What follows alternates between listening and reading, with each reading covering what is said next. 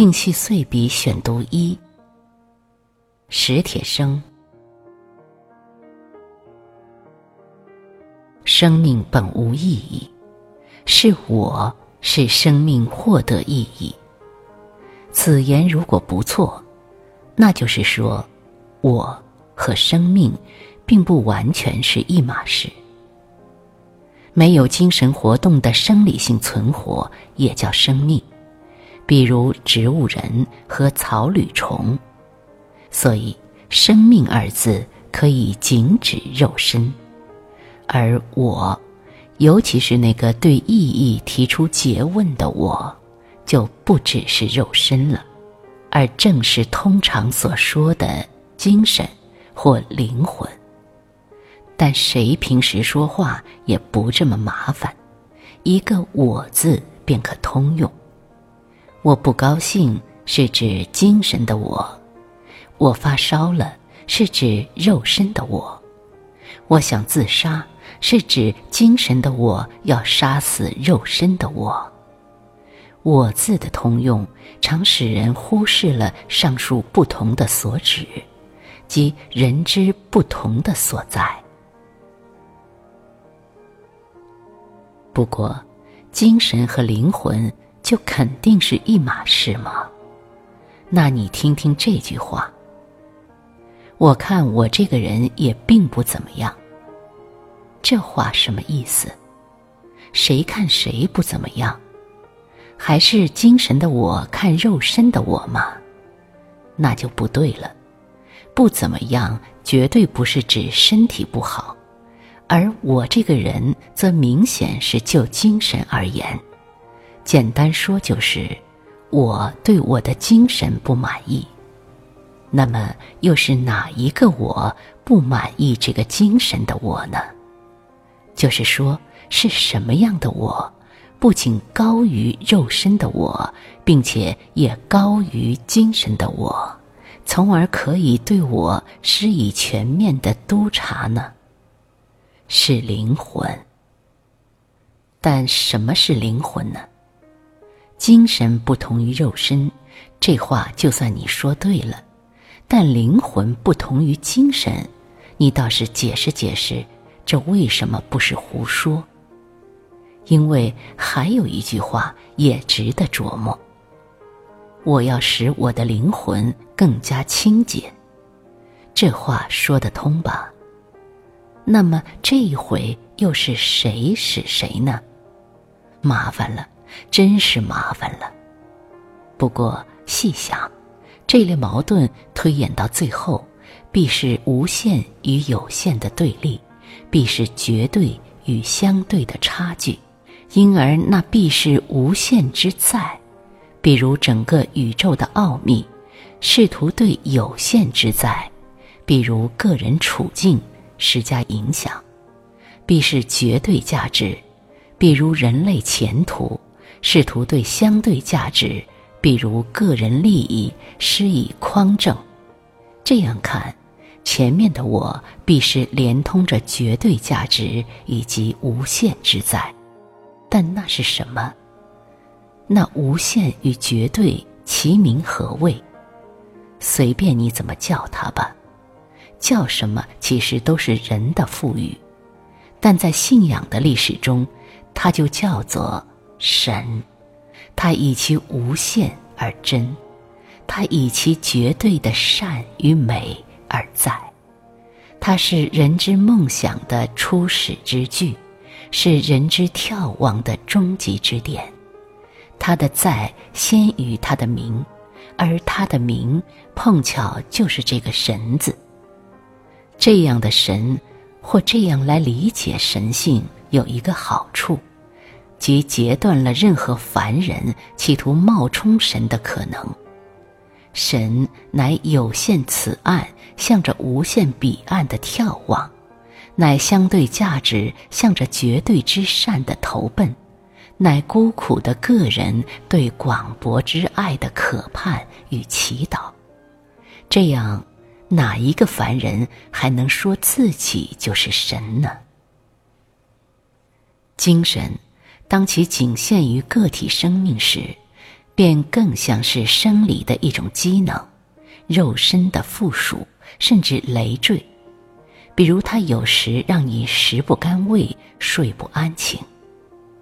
但当它连通了那无限之在，比如无限的人群和困苦，无限的可能和希望，追随了那绝对价值，比如对终极意义的寻找与建立，它就会因自身的局限而谦逊，因人性的丑陋而忏悔。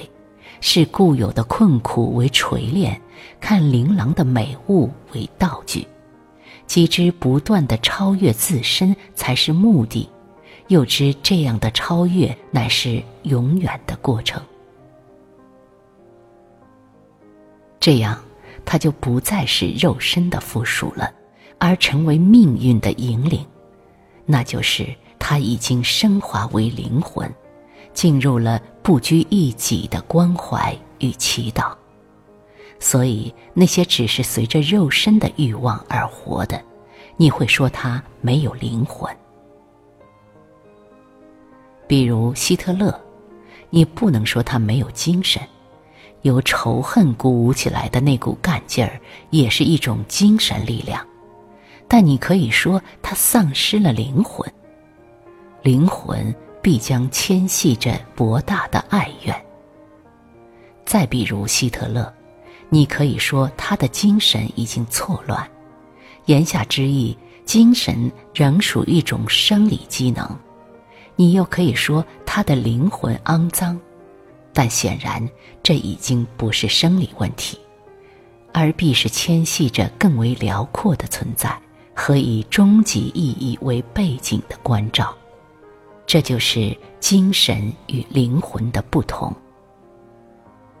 精神只是一种能力，而灵魂是指这能力或有或没有的一种方向，一种辽阔无边的牵挂，一种并不限于一己的由衷的祈祷。这也就是为什么不能歧视傻人和疯人的原因。精神能力的有限，并不说明其灵魂一定龌龊。他们迟滞的目光依然可以眺望无限的神秘，祈祷爱神的普照。事实上，所有的人不都是因为能力有限，才向那无边的神秘眺望和祈祷吗？其实。人生来就是跟着局限周旋和较量的，这局限首先是肉身，不管它是多么聪明和健壮，想想吧，肉身都给了你什么？疾病、伤痛、疲劳、孱弱、丑陋、孤单、消化不好、呼吸不畅、浑身酸痛、某处瘙痒、冷热、饥。渴、馋、人心隔肚皮、猜疑、嫉妒、防范。当然，它还能给你一些快乐，但这些快乐既是肉身给你的，就势必受着肉身的限制。比如跑是一种快乐，但跑不快又是烦恼；跳也是一种快乐，可跳不高还是苦闷。再比如，举不动、听不清、看不见、摸不着、猜不透、想不到、弄不明白，最后是死和对死的恐惧。我肯定没说全，但这都是肉身给你的，而你就像那块假宝玉，兴冲冲的来此人间，是想随心所欲玩他个没够。可怎么先就掉进这么一个狭小黢黑的皮囊里来了呢？这就是他妈的生命。可是，问谁呢？你，你以为生命应该是什么样？待着吧，哥们儿，这皮囊好不容易捉你来了，轻易就放你走吗？得，你今后的全部任务就是跟他斗了，甭管你想干嘛。都要面对他的限制，这样一个冤家对头，你却怕他消失，你怕他折磨你，更怕他疏忽而逝，不再折磨你。这里面不那么简单，应该有的可想。但首先还是那个问题：谁折磨你？折磨者和被折磨者各是哪一个你？有一种意见认为，是精神的你在折磨肉身的你，或灵魂的你在折磨精神的你。前者，精神总是想冲破肉身的囚禁，肉身便难免为之消损，即为伊消得人憔悴吧。后者，无论是众里寻他千百度。还是独上高楼，望尽天涯路，总归也都使你殚精竭虑，耗尽精华。为此，这意见给你的忠告是：放弃灵魂的诸多牵挂吧，唯无所用心，可得逍遥自在；或平息那精神的喧嚣吧，为健康长寿是你的福。还有一种意见认为，是肉身的你拖累了精神的你，或是精神的你阻碍了灵魂的你。前者，比如说，倘肉身的快感湮灭了精神的自由，创造与爱情便都是折磨，为食与性等等为其乐事。然而。这等乐事弄来弄去，难免乏味；乏味而致无聊，难道不是折磨？后者呢？倘一己之欲无爱无畏的膨胀起来，他人就难免是你的障碍，你也就难免是他人的障碍。你要扫除障碍，他人也想推翻障碍，于是危机四伏。这难道不是更大的折磨？总之，一个无爱的人间，谁都难免于饱受折磨。健康长寿，为使这折磨更长久。因此，爱的弘扬是这种意见看重的拯救之路。